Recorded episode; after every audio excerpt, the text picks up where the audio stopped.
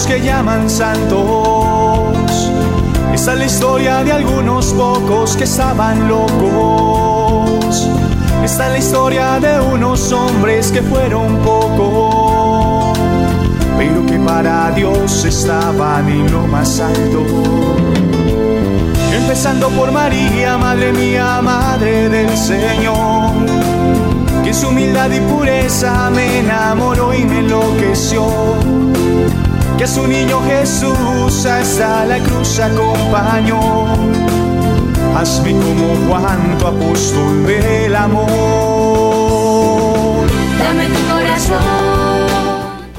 Bueno, muy buenos días para todos nuestros amables oyentes de esta maravillosa emisora, de esta Universidad del Aire, de esta Catedral del Aire, Radio María. Y eh, como siempre vamos a continuar en oración, vamos a ponernos en presencia de nuestro buen Dios y a darle gracias por el nuevo día que nos permite vivir. Vamos a entregarle a la Virgen Santísima también este día para que se lo podamos entregar al Señor y para que lo podamos vivir santamente. Vamos a encomendarnos también a San José para que nos, por su intercesión, el Señor nos regale todo lo que necesitamos para poder ser unos buenos esposos, unos buenos padres o unos hombres ejemplares como lo fue San José. Obviamente nos encomendamos al Espíritu Santo, que es ese Espíritu Santo dador de vida, que puede transformar todo, para que nos ilumine. Eh, en este mundo muy concreto que nos ha tocado vivir, donde la razón parece que se suicidó, y eso es porque el hombre se mantiene en pecado mortal. Por eso le pedimos a ese Espíritu Santo que nos revele y que nos dé las gracias y para podernos acercar a la confesión y poder hacer las paces con Dios y volver a la amistad con Él. Nos encomendamos a nuestro ángel de la guarda, a nuestro ángel de la consagración, a San Miguel, a San Gabriel, a San Rafael y a toda la corte de santos y ángeles del el cielo. Gloria al Padre y al Hijo y al Espíritu Santo, como era en el principio, ahora y siempre y por los siglos de los siglos. Amén. Bueno, eh, un saludo muy especial para todos nuestros amables oyentes, que, siempre hacen de Radio María una excelente compañía a los enfermitos, a los presos mm, y todos los privados de la libertad, a las personas que están trabajando en este momento eh, y a los que se quieren formar en esta maravillosa universidad. Bien, mm, después de haber un tiempo eh, trabajando mucho el tema de la familia y hablando también de los deberes que tenemos nosotros como ciudadanos de votar, vamos a eh, a mirar todo lo que tiene que ver con la teología moral.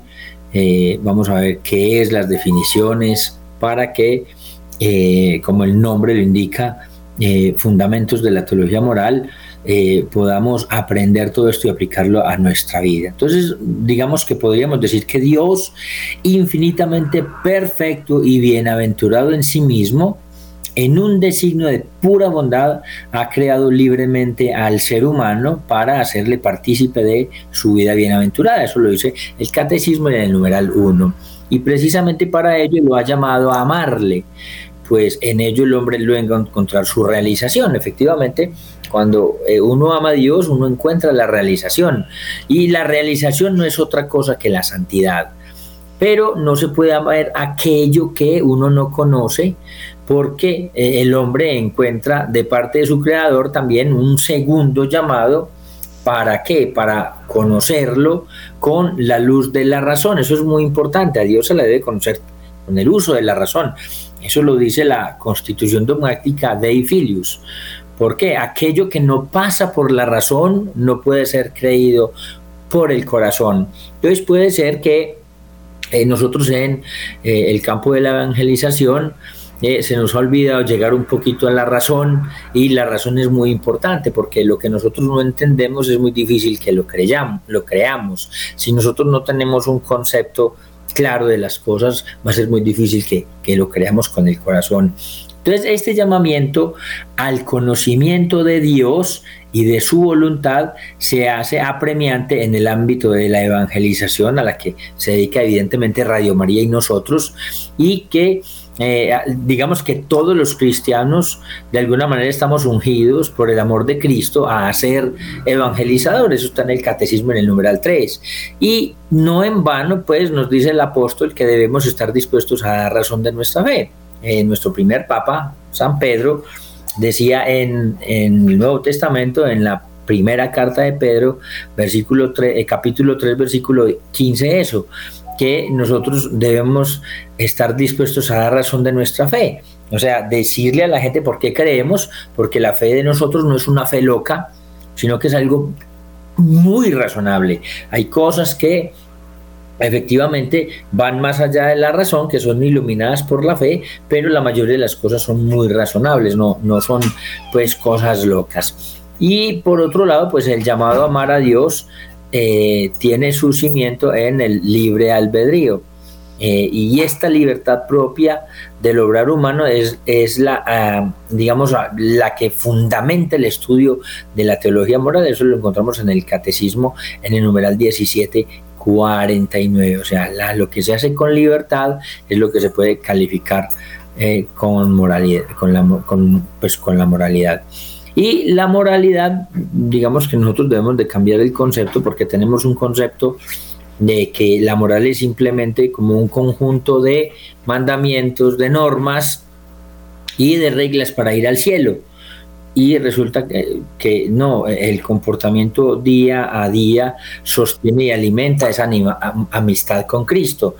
Eh, no, es, no son simplemente unas reglas que tenemos, sino que es una forma de fomentar la amistad con nuestro Señor. Y por eso, antes de adentrarnos un poquito más en el estudio de la moral como un tratado teológico, eh, tenemos que comprender todo este tema de la teología moral y que se resume en una respuesta, una respuesta de amor de parte de nosotros a aquel que nos amó primero. Eso, primera de Juan, capítulo 4, versículo 10, dice precisamente que Dios nos amó primero. Y eso lo dice también nuestra Santa Madre Iglesia. En la Veritatis Splendor, eh, Splendor, en el numeral 119, dice que a veces las discusiones sobre los nuevos y complejos problemas morales pueden parecer como si la moral cristiana fuese en sí misma demasiado difícil. Digamos que cuando a uno le, las personas se acercan y le preguntan sobre dilemas morales, eh, digamos que parece ser que la gente tuviera como una como el concepto de que, de que la moral es muy difícil y, que, es como ardua, ¿no? Pero eh, resulta que para ser comprendida, eh, primero debe conocerse. Entonces es falso que la moral es muy difícil. Eh, es, es, más bien sencillez. ¿Por qué? Porque consiste fundamentalmente en seguir a nuestro Señor Jesucristo y en abandonarse a Él y en dejarse transformar por su gracia y dejarnos renovar por su misericordia que se alcanza en la vida de comunión con la iglesia. Eso lo dice la Veritatis Splendor número 119. Entonces, es la, la moral. La teología moral es el estudio de los actos humanos considerados en orden a su fin sobrenatural. Este, este eh, definición es muy importante porque usualmente uno escucha personas que eh, meten en el mismo costal ética y moral. Entonces cuando van a hablar de eso dicen, no, es que la ética y la moral, pero la ética y moral son dos cosas diferentes, porque la ética es actuar bien solo desde el, desde el punto de vista de la razón, pero la moral es más profunda porque la moral es actuar bien no solamente con la razón, sino con la fe. ¿Por qué? Porque es, eh, esa actuación, esos actos que nosotros hacemos van ordenados y considerados al fin sobrenatural. Y el fin sobrenatural de todos los seres humanos es, el cielo. Nosotros todo lo que hacemos, todas las obras que nosotros hacemos eh, deben ser dirigidas e iluminadas por el orden o para, para aquello que fuimos que, creados, que es el cielo. Todo lo que nosotros hagamos debemos de encaminarlo a llegar al cielo. Entonces, la moral no tiene más fin que ayudar al hombre en su camino de santidad. Eso es lo que es la moral. La moral es, los teólogos eh, dicen que la moral es como un riel. Ustedes saben que un carro pues tiene freno, acelerador, tiene close para meterle cambios, es automático y tiene pues una cabrilla, una manivela para darle uno curva para donde uno quiera seguir. Un tren no. Un tren es simplemente es un aparato que tiene un motor que lo impulsa hacia que lo impulsa y un freno. Y entonces el, el, tren lo que hace es va montado sobre un riel y no es el tren el que lo lleva, sino el riel lleva al tren. Eh, el, el, riel, digamos, sale el riel, no sé, de una ciudad, de Barranquilla, Santa Marta, por ejemplo. Entonces el riel sale de Barranquilla y hace un recorrido y llega a Santa Marta entonces el tren no tiene ni manivela ni, ni, ni close para meter los camiones, simplemente es un motor que impulsa hacia adelante y no tiene manivela porque él no tiene que dar curva, él simplemente tiene que estar montado en ese riel para llegar, para salir de un lugar específico y llegar a un lugar específico. Así podríamos calificar nosotros la teología moral. La teología moral es el riel que me lleva al cielo. Si eh, eh, la teología moral comienza a vivirse aquí en la tierra, y si usted se monta en ella, eh, inequívocamente tiene que terminar en el cielo porque el riel lo lleva de la tierra al cielo. Entonces la teología moral bellamente es eso, es el riel que me lleva al cielo. Entonces, eh, entonces eh, digamos que la moral estudia la vida de Cristo. Y el estudio de la moral es muy importante para nosotros los cristianos encaminar eh, cada una de nuestras obras, conocer las normas que el Señor nos ha dejado para evitar el mal y para alcanzar la felicidad. Que efectivamente eh, el, Señor lo que nos dejó en todo, lo que es la moral, los mandamientos, las bienaventuranzas, es simplemente que nosotros alcancemos la felicidad. Y no, eh, digamos, no, no, solamente sería evitar el mal, sino perfeccionarnos a través del ejercicio de las virtudes. Y eso es muy importante, porque eh, hay filósofos eh, bastante importantes que han visto efectivamente en el cristianismo y en el catolicismo ese deseo de perfeccionamiento. De hecho, había, habría, había un, un filósofo francés, llamado Charmurras, que él decía que él era un ateo católico. Entonces le decían, pero ¿cómo así que un ateo católico? Y decía, sí, yo soy ateo, pero soy católico. Soy ateo porque no creo en Dios, pero soy católico porque el catolicismo es un bien en sí mismo, porque todas las personas que son buenos católicos tratan de perfeccionarse día a día. Y él decía, y eso es independiente de si Dios existe o no existe. O sea, el catolicismo es un bien en sí mismo, porque todos los que son buenos católicos se tratan de perfeccionar día a día, independiente de si Dios existe o no existe. Entonces, era muy curioso cómo decía eso y seguramente tiene la razón. Obviamente para nosotros, obviamente Dios existe y es precisamente porque hacemos eso. Entonces es muy importante nosotros también que entendamos eh, bueno, y que esa perfección llegue es precisamente a través del ejercicio de las virtudes. Eh, muchos de los problemas que nosotros estamos teniendo hoy en, todo lo que es la teología moral es precisamente porque desconocemos la dignidad del ser humano. Por eso, para comenzar, debemos abordar el tema de la dignidad humana. ¿Por qué? Porque la gran cantidad de errores y de deformaciones que muchas personas tienen el juicio moral, moral eh, tienen que eh, su origen o tienen que ver porque hemos perdido de vista el gran valor que Dios eh, nos ha dado a nosotros y con el que Dios nos dotó eh, ¿Por qué? Al hacernos a su imagen y semejanza.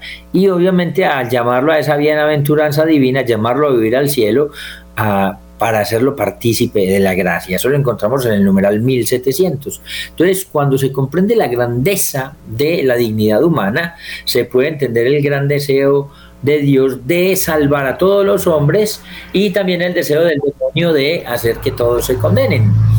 Eh, entonces, cuando Dios hizo la creación, eh, vio que, está, que todo estaba bien.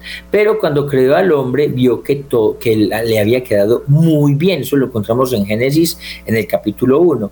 Y decidió someter la creación al hombre. Eh, hoy en día pues nos encontramos con filosofías modernas después de la época de la ilustración donde nos vienen y nos cacarean que el, principal depredador de, todo el mundo es el ser humano y que el ser humano estaría perfecto. perdón, que el, sí, que el mundo estaría perfecto si el ser humano desapareciera.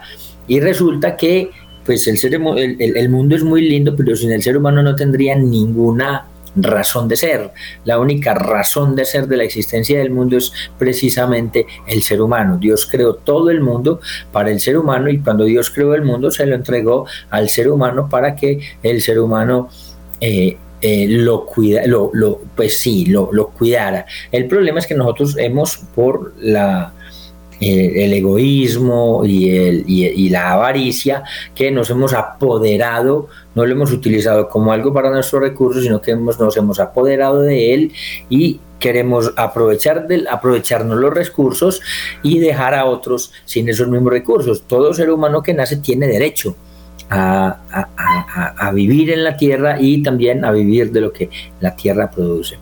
Entonces, eso pues lo encontramos en Génesis 1, capítulo, eh, capítulo 1, versículo 27 y 28, donde nuestro Señor dice que creó pues Dios al ser humano a imagen suya, a imagen de Dios los creó, macho y hembra los creó.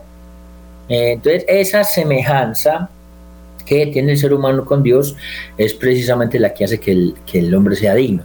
O sea, nosotros no somos dignos porque sí, somos dignos porque Dios nos creó y nos hizo en, podríamos decir, que cuando nos creó nos puso en, el, en lo más alto de la creación. El hombre reúne todas las perfecciones de, de, todo lo que existe, animal, vegetal y mineral.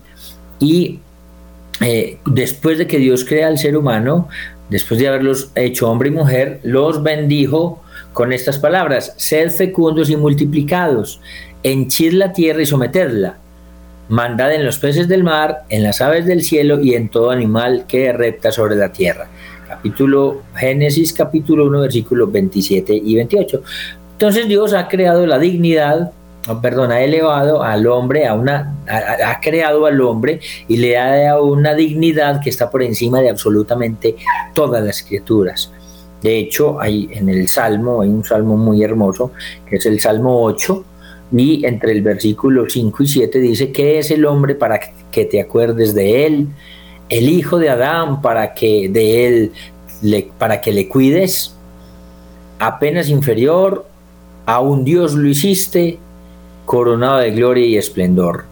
Señor, lo hiciste de las obras de tus manos, todo lo pusiste bajo sus pies. Entonces ahí encontramos la dignidad del ser humano la dignidad se lo dio el mismísimo Creador, nuestro Dios. Y la dignidad del hombre solo, solo puede ser descubierta en plenitud a la luz de Dios. O sea, por eso el mundo materialista de hoy no entiende la dignidad y la grandeza de los seres humanos, porque, eh, porque se han alejado de Dios, porque eh, mm, hemos sacado a Dios de todas partes y entonces no podemos entender la grandeza del el ser humano, la grandeza de que cada ser humano tiene. Entonces, cuando Dios desaparece, el hombre no llega a ser más grande, sino al contrario, pierde esa dignidad de hijo de Dios, esa dignidad que, le dio Dios, eh, pierde esa dignidad divina, pierde el esplendor de Dios en su rostro y al final se convierte solo en el producto de una evolución que es ciega y del que eh, se puede usar y abusar. Y eso es precisamente lo que ha confirmado la experiencia de nuestra época, que el hombre es grande solo si Dios es grande. Esto lo afirmó el Papa Benedicto XVI en una homilía precisamente el 15 de agosto del 2005, cuando estaba celebrando eh, eh, la fiesta de la Asunción de la Virgen María, el 15 de agosto. Entonces, resulta que el hombre dotado de un alma espiritual e inmortal, esto es muy importante, que precisamente no es que el hombre tenga alma, sino que el hombre es alma, o sea, el hombre es cuerpo y alma, no el hombre no tiene cuerpo y tiene alma, no, el hombre es cuerpo y alma. Y obviamente dotada de un alma espiritual y es inmortal, lo cual es maravilloso. Entonces la persona humana es la única criatura en la tierra a la que Dios ha amado por ser misma. Eso no me lo invento yo, eso lo dice nuestra Madre Iglesia y lo dice el Magisterio de la Iglesia en el Catecismo en el numeral 1703.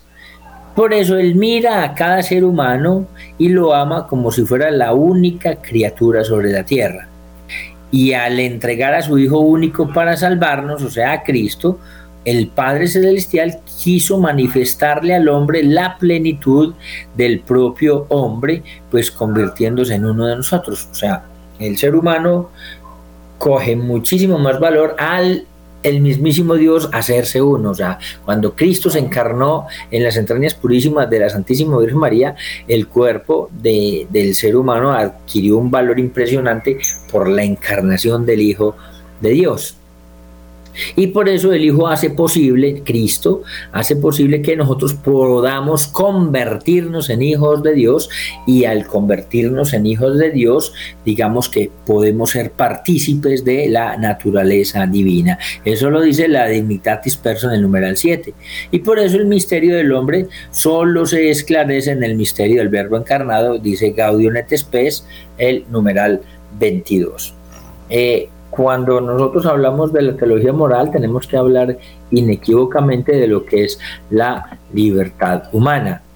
Eh, y hablamos de la libertad humana porque, eh, eh, porque para poder calificar los actos, hay, hay, cosas que cuando veamos más adelante la ley vamos a entender un poquito que hay cosas que eh, digamos, están por encima de nosotros. Hay cosas que no dependen de nuestra libertad, sino que simplemente eh, la naturaleza nos obliga a obedecer. Eh, por ejemplo, las plantas están obligadas a seguir la luz. una planta no puede rebelarse contra ese mandato. Todas las plantas por eso crecen hacia arriba porque buscan la luz. O el experimento que nos, en nos enseñan en la escuela, que uno siembra una planta y la tapa con una caja y si uno hace un huequito en algún lugar de la caja de, por donde pueda entrar la luz, la planta va a tender siempre a ese huequito. ¿Por qué? Porque la planta no es libre para hacer lo que ella quiera, ella tiene que obedecer ciertas leyes. Nosotros también de alguna manera tenemos que obedecer ciertas leyes, la ley de la gravedad y muchas otras cosas, pero lo que se puede calificar moralmente es lo que nosotros, la libertad como la utilizamos nosotros. Entonces, la libertad humana es que, digamos que Dios ha creado al hombre y dotándolo de iniciativa y del dominio de sus actos, es muy importante eso, porque hoy en día eh, la gente cacarea que es que no es capaz de controlarse, que no es capaz de, de dominar sus actos, no, todos los actos se pueden dominar, claro que sí. Por eso al principio el Señor creó al hombre, y lo dejó a su propia voluntad. Eso está en Eclesiásticos 15:14.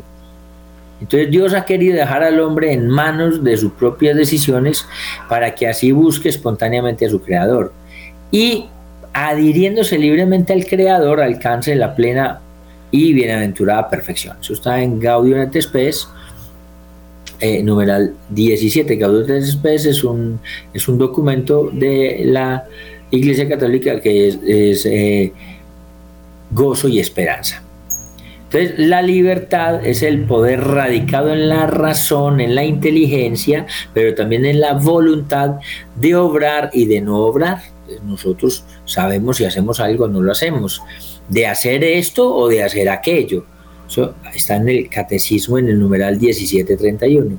Y mientras dure nuestra vida en esta tierra, la libertad implica la posibilidad de entre elegir el bien y el mal.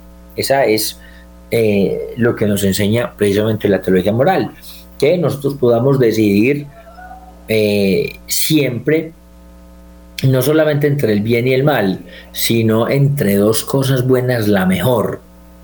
Eh, hay, gente que piensa que la moral solamente nos sirve para elegir entre el bien y el mal. No, la moral nos sirve y sobre todo para escoger entre dos cosas buenas cuál es la mejor y cuál es la más santa.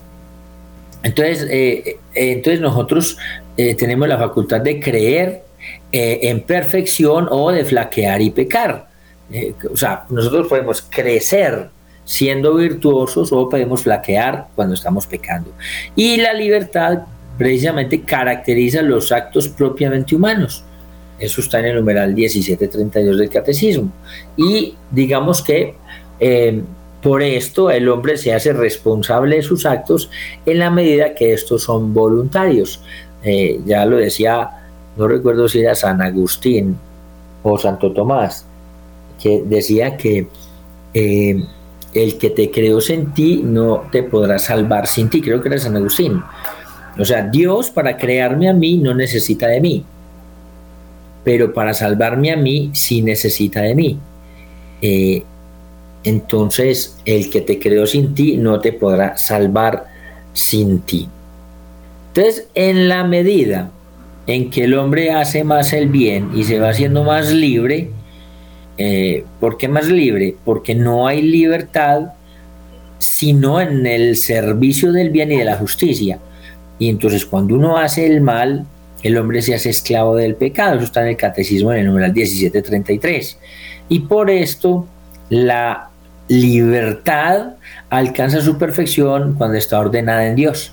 Catecismo 1731, la libertad eh, alcanza su perfección cuando está ordenada a Dios. Entonces, cuando esa libertad lo lleva a, estar lejos de Dios o no está ordenada a Dios, pues entonces esa libertad ya no es una libertad, eh, ya, no es una verdadera libertad, sino que es un libertinaje, un libertinaje que lleva una libertad eh, valga la redundancia, liberticida, o sea, es una libertad que mata, una libertad que mata y que desafortunadamente hoy en, este mundo moderno, eso es lo que dice después de la ilustración, nos llevan a pensar que eh, la libertad es hacer lo que me dé la gana. Y por eso Dios quiere al hombre eh, para la plenitud, pero digamos que Dios no, no se la impone, eh, pues por amor no busca violentar su libertad. Entonces Dios digamos, quiere que nosotros le entendamos que lo que Él nos pide es por el bien de nosotros, pero sin violentarnos, ¿no? Y por eso es que vale, eh, digamos que es muy importante infundir eh, en nosotros ese deseo de alcanzar la verdadera felicidad. Y la verdadera felicidad no es más que la bienaventuranza de la que la ha hecho heredero al compartirle su naturaleza divina. O sea, Dios nos ha hecho a nosotros, nos ha dado la posibilidad de llegar al cielo eh, por esa bienaventuranza y por hacernos herederos del Padre. Y es por esto que en medio de la libertad de cada ser humano, el hombre tiene una tendencia natural a buscar el bien y evitar el mal. Eso es razonable y, y es una de las facultades de las potencias del alma que siempre tratamos de buscar el bien, la belleza y la verdad. Entonces nosotros estamos buscados, estamos llamados a buscar el bien y a evitar el mal. Eh, obviamente sumando a esas instrucciones que durante toda la vida de la revelación Dios le ha dado al hombre para hacer un buen uso de su libertad, para poder ser libres, nos libertó Cristo, dice Gálatas 5.1. Para poder ser libres, Cristo fue el que nos, eh, nos rescató. Entonces, eh, digamos que eh, el, Papa mm, Francisco nos habla de la moral. Y, y, no solamente el Papa Francisco, sino que muchos teólogos nos están hablando de la moral. Entonces, ¿qué podríamos entender por moral? Eh, ¿Qué es la teología moral? Entonces vamos a definir primero teología, eh, es un término griego junto, son, dos palabras griegas, eh, la una es teos, teos es Dios y la otra es logia, es un tratado. O sea que la teología es un estudio o un conocimiento de Dios o un tratado de Dios. Y moral viene de mos, de moris, que son costumbres. Digamos que filosóficamente es como moderación, como templanza, como justo medio. Y moral es relativo a las costumbres. Entonces, las costumbres son actos. eh, y obviamente que es necesario moderarse a atemperar según determinadas normas. Son acciones que nosotros debemos hacer o acciones que debemos evitar siguiendo ciertas normas. Entonces, la teología moral vendría a ser como esa parte de la teología, o sea, del tratado de Dios, que trata de los actos humanos en orden al fin sobrenatural. Les decía hace rato, el fin sobrenatural del ser humano es, no es otra cosa que el cielo. Entonces, la teología moral hace parte de la única teología. Es simplemente, la teología moral es una parte de la teología, es una ramita de la teología que obviamente va como de la teología ascética, de la teología mística, de la teología exegética, de la teología patrística, de la teología simbólica, de la teología litúrgica, de la teología catequística, de la teología pastoral y de la teología querigmática. O sea, hay, muchas, eh, muchas ramas de la teología y una de esas es la teología moral. Y la teología moral es una ciencia que lleva al hombre no a pensar hasta qué punto puedo acercarme al pecado sin pecar, sino a escoger y a hacer siempre lo más elevado en orden a la salvación. No es decir, bueno, yo en el, en el ámbito sexual puedo llegar hasta aquí y hasta aquí no es pecado, pero de aquí para allá sí. No, no, la, la teología moral no, no es para eso. Es para para escoger siempre lo más elevado en orden a la salvación, en orden al cielo. Y por eso el acto eh, moral por excelencia es el amor a Dios y al prójimo. Ese amor a Dios y al prójimo es por excelencia el acto moral. De hecho, hoy precisamente en el Evangelio, Cristo nos decía eso. a él le preguntan que cuál es el mandamiento más importante. Y el Señor efectivamente contesta eso, que el mandamiento más importante es amar a Dios sobre todas las cosas y al prójimo como a sí mismo. Entonces, eh, ese es el acto por excelencia de moral, de la teología moral, es el, el amor a Dios y al prójimo, por Dios. Y entonces es muy importante eh, el conocimiento de la moral, porque la moral trata de encaminar todos los actos humanos a la conquista de ese fin sobrenatural que es el cielo. Y que a su vez es la razón única para la existencia del ser humano. O sea, si el cielo no existía, no existiera, y nosotros hubiéramos sido creados, la verdad pues que no tendría mucho sentido. Seríamos iguales a los animales porque un animal viene a la existencia y un animal no pasa nada con él. La diferencia precisamente entre los animales y los seres humanos es que nosotros podemos ser hijos de Dios, que somos herederos de Dios y que al mismo tiempo, eh, al ser herederos, de Dios, somos herederos de el cielo y que em, y que eh, precisamente eh, la única razón para que el ser humano exista es el cielo. O sea, si una persona no llega al cielo, como dicen vulgarmente, taco burro. O sea, no, no, no, no encontró el sentido de la vida. Entonces nosotros no hemos nacido para otra cosa y nuestra vida pierde todo sentido si nosotros no dirigimos todos nuestros actos para alcanzar la vida eterna. ¿A través de qué? De los ejercicios de las virtudes. Cuando yo ejerzo las virtudes, lo que estoy haciendo es eh, el ejercicio para llegar al cielo. Por eso dice nuestro Señor de que le sirve al hombre ganar todas las cosas si al final pierde su alma. Entonces, vamos a ver algunas de las fuentes morales, porque es importante ver de dónde los que nos hablan de la moral toman sus fuentes o de dónde se apoyan ellos para eh, o son la base de la teología moral. Obviamente una, la primera base de la teología moral es la Sagrada Escritura, la Biblia. ¿Por qué? Porque como dice hermosamente San Agustín, la Sagrada Escritura no es otra cosa que una serie de cartas enviadas por Dios a los hombres para exhortarnos a vivir santamente. Y por eso dice que en ella, en la Sagrada Escritura, se contiene eh, la palabra misma de Dios y por eso va a decir San Pablo que toda la escritura es divinamente inspirada y es útil para enseñar, para arguir, para corregir, para educar en la justicia, a fin, a fin de que el hombre eh, de Dios sea perfectamente y consumado en toda obra buena. Eso está en 2 Timoteo capítulo 3, versículo del 16 al 17.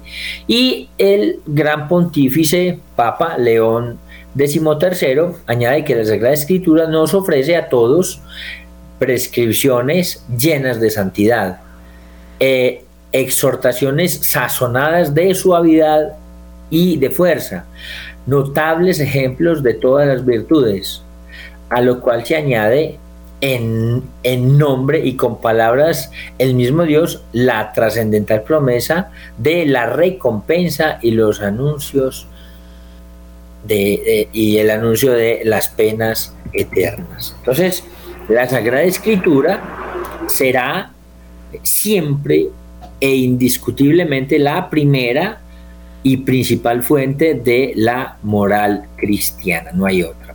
Y por eso, digamos que es muy necesario y, muy eh, preciso tener en cuenta, sin embargo, que los preceptos meramente ceremoniales y judíos del Antiguo Testamento fueron abordados por el Nuevo. Y aunque parece, eh, permanecen en pie los morales que se fundan en la ley natural. Hay inclusive algunas prescripciones del Nuevo Testamento que tuvieron una, una, finalidad meramente circunstancial y temporal que hoy en día no obligan. Por ejemplo, la prescripción de abstenerse de comer carne sofocada y sangre, dada por los apóstoles en el concilio de Jerusalén, eso lo encontramos en Hechos, Hechos capítulo 15, versículo 29, y algunos otros puntos concretos del Nuevo Testamento. Eh, obviamente, eh, hay algunas cosas de la vida que necesitan interpretación y tales son los, los relativos al juramento, San Mateo 5:34, a la comunión con ambas especies, San Mateo 26:27, al divorcio, San Mateo 5:32 y etcétera. Y resulta que solo la Iglesia Católica, maestra infalible de la gracia, está considerada oficialmente por el mismo Cristo para darnos la interpretación auténtica y verdadera de esos y de todos los, demás lugares de la Sagrada Escritura. Eso lo encontramos en el Dessinger, en el numeral 1787 y 1793. Entonces, la primera fuente eh, de la que bebe la teología moral para ayudarnos a todos nosotros es la eh, las, la Biblia, ¿no? La Sagrada Escritura. Eh, como, como segunda fuente, como segunda eh, fuente tenemos el magisterio de la Iglesia. ¿Por qué el magisterio de la Iglesia? Por expresa disposición de Cristo. Cristo fue el que convocó a su iglesia y le dio todas las herramientas y el poder para muchas cosas. Y entonces Cristo le da a la iglesia católica, eh, la, iglesia recibe de la persona de Cristo eh, en su primer pontífice, en, el apóstol Pedro, eh, San Pedro, las llaves del reino de los cielos. Y al recibir la, la llave del reino de los cielos, pues le da la potestad de atar y desatar en la tierra. Entonces él dice, lo que queda atado en la tierra lo que ates en la tierra quedará atado en el cielo y lo que desates en la tierra quedará desatado en el cielo. Eso está en San Mateo, capítulo 16, versículos 18 y 19. Y en esa, en consecuencia de eso, la iglesia tiene plena autoridad para imponer leyes a los hombres con la misma fuerza como si provinieran directamente del mismísimo Dios. Y esto no solo en el orden individual o privado, sino también en el público y en el social. Entonces, obviamente, interpretando el derecho natural y positivo, dando su fallo, su fallo definitivo e infalible en materia de fe y de costumbres. Eso está en el Dessinger del numeral 1831 y 1839. Y la iglesia ejerce ese magisterio supremo, por orden de Cristo, ya sea de una manera extraordinaria, eh, por ejemplo, en unas solemnes declaraciones dogmáticas en los concilios ecuménicos o de los romanos, que la hacen los pontífices, que exigen de todos los cristianos un asentimiento plenísimo e irrevocable. Ya de una manera ordinaria, por medio del Papa en sus encíclicas, declaraciones doctrinales a través de las sagradas congregaciones, condenación de los errores, etcétera, etcétera, o por medio de la misma liturgia de las instrucciones pastorales de los obispos y del sentido y práctica de la iglesia en general. Dentro de tercer, de alguna manera, eh, fuente de la teología moral, encontramos la tradición cristiana, es que no puede ser de otra manera. ¿Por qué? Porque la tradición cristiana es una fuente complementaria de la mismísima Sagrada Escritura. Y pues como es sabido, no todas las verdades reveladas por Dios están contenidas en la Sagrada Escritura. Muchas de ellas fueron reveladas oralmente por el mismo Cristo o por medio de los apóstoles, inspirados por el Espíritu Santo y que han llegado hasta nosotros transmitidas como de mano en mano por ese hilo de oro hermosísimo de la tradición cristiana. Entonces, eh, en esta divina tradición hay que buscarla en distintos lugares y solo ofrecer garantías de absoluta certeza e infabilidad. ¿Cuándo? Cuando está reconocida y sancionada oficialmente por la Iglesia. Por eso la Iglesia, o por eso digamos que las principales fuentes de esta divina tradición, aparte de las enseñanzas directas de la misma iglesia, son las siguientes. Eh, dentro de las enseñanzas tenemos a los santos padres occidentales, eh, tenemos por ejemplo a San Ambrosio en el año 397, tenemos a San Jerónimo que fue el que nos tradujo el Antiguo y el Nuevo Testamento y nos lo unió mm, al, latín, del hebreo y griego al latín, eh, vivió en el año 400, 400, 420 más o menos, San Agustín, en el año 400, vivió en el siglo V, eh, y San Gregorio Magno, que vivió en el siglo VII, en el año 600 eh, pasaditos. Y también tenemos a los padres orientales, tenemos a San Atanasio, eh, año 373, tenemos a San Basilio Magno, en el año 379, a San Gregorio Nacianceno, o San Gregorio de Niza, en el año 390, y a San Juan Crisóstomo en el año 407. Entonces, dentro de esa eh, tradición tenemos a los santos padres occidentales y a los santos padres orientales. Pero no solamente tenemos a, estos santos padres, sino que tenemos a los teólogos. Teólogos, por ejemplo, como Santo Tomás de Aquino, que vivió en el siglo XIII, como San Alfonso María de Ligorio, que vivió en el siglo XVII, que es uno de los duros de la teología moral y que fue el fundador de los redentoristas. Tenemos el sentir del pueblo cristiano también, no solamente eh, los santos padres de la iglesia, los teólogos, sino también eh, el sentir del pueblo cristiano. Por ejemplo, el dogma de la Inmaculada Concepción fue un dogma que fue, eh, digamos, pedido por el pueblo cristiano. ¿no? Dentro de eh, em, dentro de dentro de, esas fuentes eh, también hay otras fuentes que son subsidiarias, o sea, son fuentes que primero tenemos la Biblia, eh, los padres orientales y occidentales, los teólogos y también el sentir del pueblo cristiano. Pero también existen otras fuentes de las que la teología moral se sirve eh, y esas fuentes son eh, como la razón. Entonces, no solo la razón, no solamente la razón iluminada por la fe, sino incluso la simple razón natural puede y debe estar presta, prestar un gran servicio al moralista católico.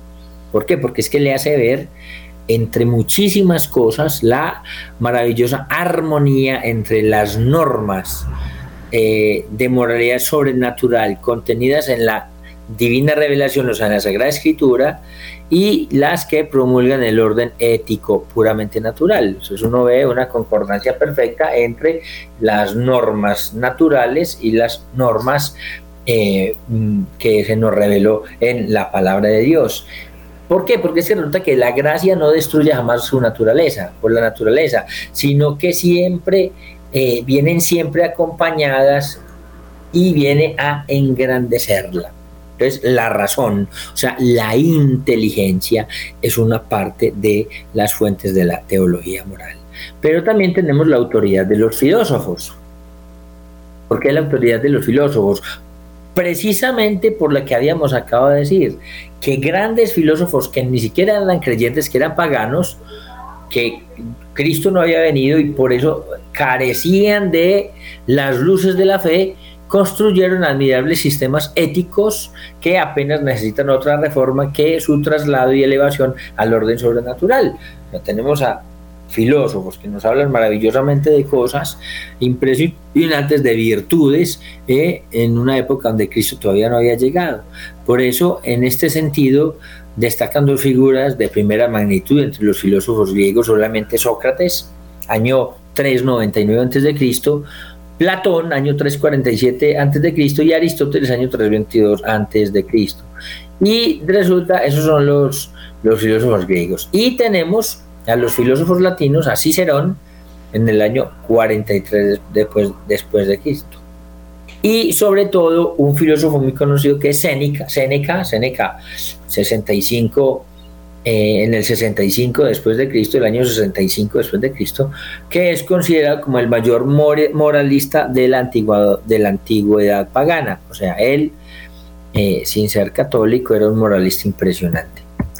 Encontramos también eh, la historia, la, historia no solamente la eclesiástica, sino también la civil, no, no solamente la historia de la iglesia, sino la historia civil, y esta es otra fuente subsidiaria de la que debe aprovecharse el moralista. Se ha dicho con razón que la historia es la madre de la vida, y ello no solo en el orden teórico, sino también y principalmente en el práctico y en el normativo. Y aparte de estas fuentes primarias y secundarias, que son muy comunes a toda la teología, el teólogo moralista tiene que tener muy en cuenta si quiere resolver obviamente con acierto un gran número de cuestiones altamente delicadas de la moral cristiana, otras ciencias humanas. O sea, no es solamente eso, sino que se debe apoyar en otras ciencias humanas. ¿Por qué? Porque esas otras, otras ciencias humanas, eh, digamos que son las que dentro de esas ciencias humanas destacan, por ejemplo, el derecho. ¿Quién, quién iba a pensar? ¿Quién iba a pensar que el estudio de la, lo jurídico, del derecho, eh, digamos, nos podría ayudar a todo lo que tiene que ver con la teología moral. ¿Y por qué el derecho?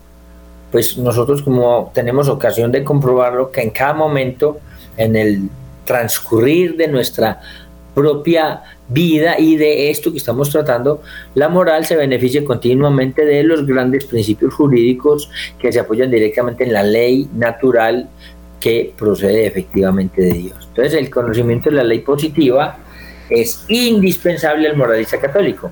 ¿Por qué? Porque la moral cristiana se remite en muchas cuestiones jurídicas, no del todo perfiladas en la ley natural o divino positiva, a las rectas prescripciones de la ley puramente humano-civil, que obligan en conciencia cuando va revestida de las debidas condiciones.